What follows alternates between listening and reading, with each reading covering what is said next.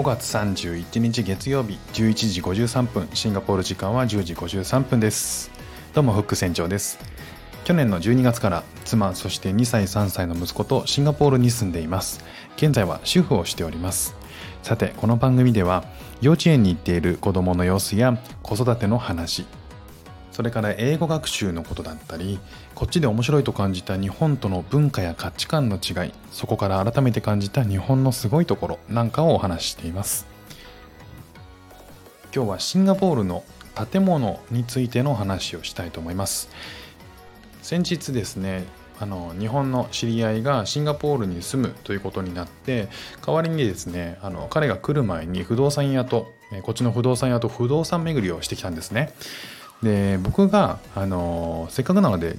建物について僕がずっと疑問に思ってたことを聞いてきたんですよね。一番あの聞きたかったことそれはあの奇抜なデザインの数々がここシンガポールの建築って多いんですよね。こんな奇抜なデザインよく作ったよねっていうようなものが本当多いんですよ。もし日本にそういうのがあったら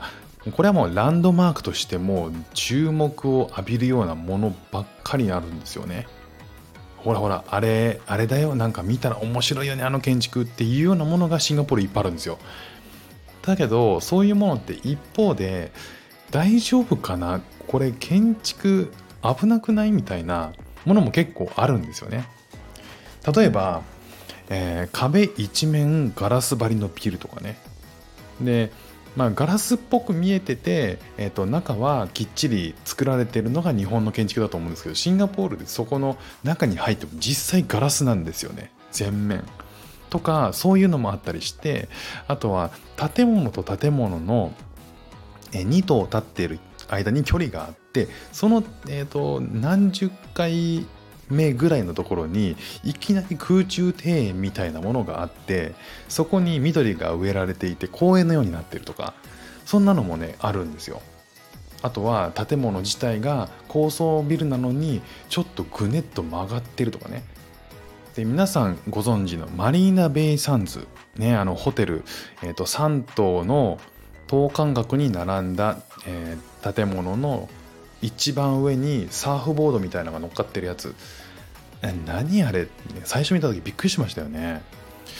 ああ奇抜だけどさあれかっこいいのかなってね最初は思ったんだけどだんだん見てるうちにああああいうものもありなんだなって思うようになってくるっていう不思議なあの建物ありますけどもあれはあのホテルなんですよね、まあ、記念に一度は泊まってみたいってね思ったりしますけど屋上のプールね行ってみたいなで一度泳いで、えー、のインスタ映えする写真撮ってみたいなとか思ったりしますけどまああれもねシンガポールを代表する建築物の一つになってますよねシンガポールといえば昔からねマーライオンね、口からお水を吐くねマーライオンだったんですけどマリーナ・ベイ・サンズが2010年にね踊り出たおかげでマーライオンはそれを対岸から口を水口から水を出しながらだ見守るっていう存在になってしまいましたよね。まあ話を戻すとシンガポールは建物がとにかく奇抜で面白いんですよ。で建築家のやりたい放題と言っていいくらいでもう本当にコンセプトをそのまま形にしましたみたいな。クールだと思ったので作っちゃいましたみたいな。思いついたものそのままやっちゃいました。ってまあ甘栗剥いちゃいましたみたいな感じなんですよね。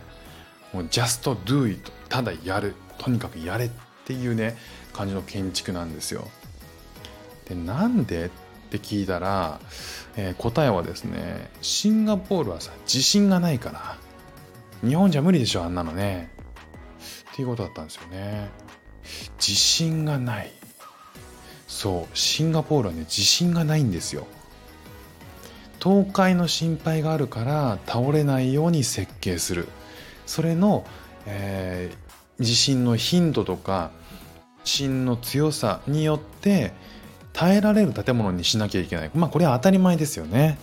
ある程度の揺れには耐えられるように耐震免震構造にする必要がある。ねこれはあのよく聞く話だと思うんですけどまあ、考えてもみると昔から建物っていうのはその場所に暮らす人々のためにあるわけで例えば日本だと世界文化遺産の白川郷。あれかやぶき屋根って有名じゃないですか。なんかススキとか藁とかの材料を使用して、えー、作る屋根の構造ですよね。であのかやぶき屋根っていうのは夏に涼しく冬にあったかいっていうこともあって四季のある日本の風土にはとっても適しているらしいんですよね。で通気性が高いとか吸音性が高いとか断熱性が高いとか保温性が高いとされててこれらのメリットっていうのは今みたいに冷房がなかったね冷暖房がなかった時代には夏は涼しく冬はあったかいっていう快適な生活を送れるようにあの開発された発明されたものですよね。で積雪地帯っていうのはこの空吹き屋根でかつ合掌造りっていう屋根を、えー、作っていると。で屋根がね合掌造りって屋根が大きく傾斜しててこう手で合掌してるようなあの極端にこうあの傾斜のかかった屋根になってるんですけど、まあ、あれはねあのこう積もった雪が自然に下に落下するように作られてるわけですね。で雪の重さで家が潰されないため、ね、そんなあの先人の知恵がああいう屋根に、えー、反映されてるということなんですけど一方で沖縄とかねあのこんなの全然必要ないわけですよ。雪に悩まされることってないということでただ一方で台風が強いんですよね昔から。なんでこう沖縄の伝統的な家だと一般的にこう台風対策としてあのサンゴとか石灰岩などを積んだ石垣で囲まれてたりするんですよね。だからその土地土地の自然と共存していく必要がある、ね、いあの建物ってのはそういう本来そういうものだと。その地盤の上に最新の技術を持って文化が反映していく。まあそんなことを、え、考える中でシンガポールっていうのは確かに自信がない国なんですよ。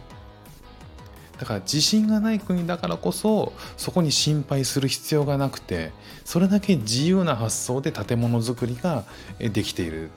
まあ、そういうふうにね聞くともう本当に確かに自由すぎるくらい自由な建物が多くてもうやりたい放題 あの専門家からするといやそんなことねえよっていう話もあるかもしれないけど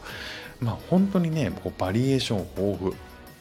もしね皆さんこう時間がある時にこうネットでシンガポールの建築、ね、調べてみてください。まだまだねあの紹介した、えー、マリナ・ベンサンズとかじゃだけじゃなくてもう本当にいろんな、えー、高い高層,、ま、高層ビルとかが面白い形してるのでぜひぜひ検索して楽しんでみてはいかがでしょうか。ということで今日はシンガポールの建物についてのお話でした。今日も聞いていただいてありがとうございました。ではまた。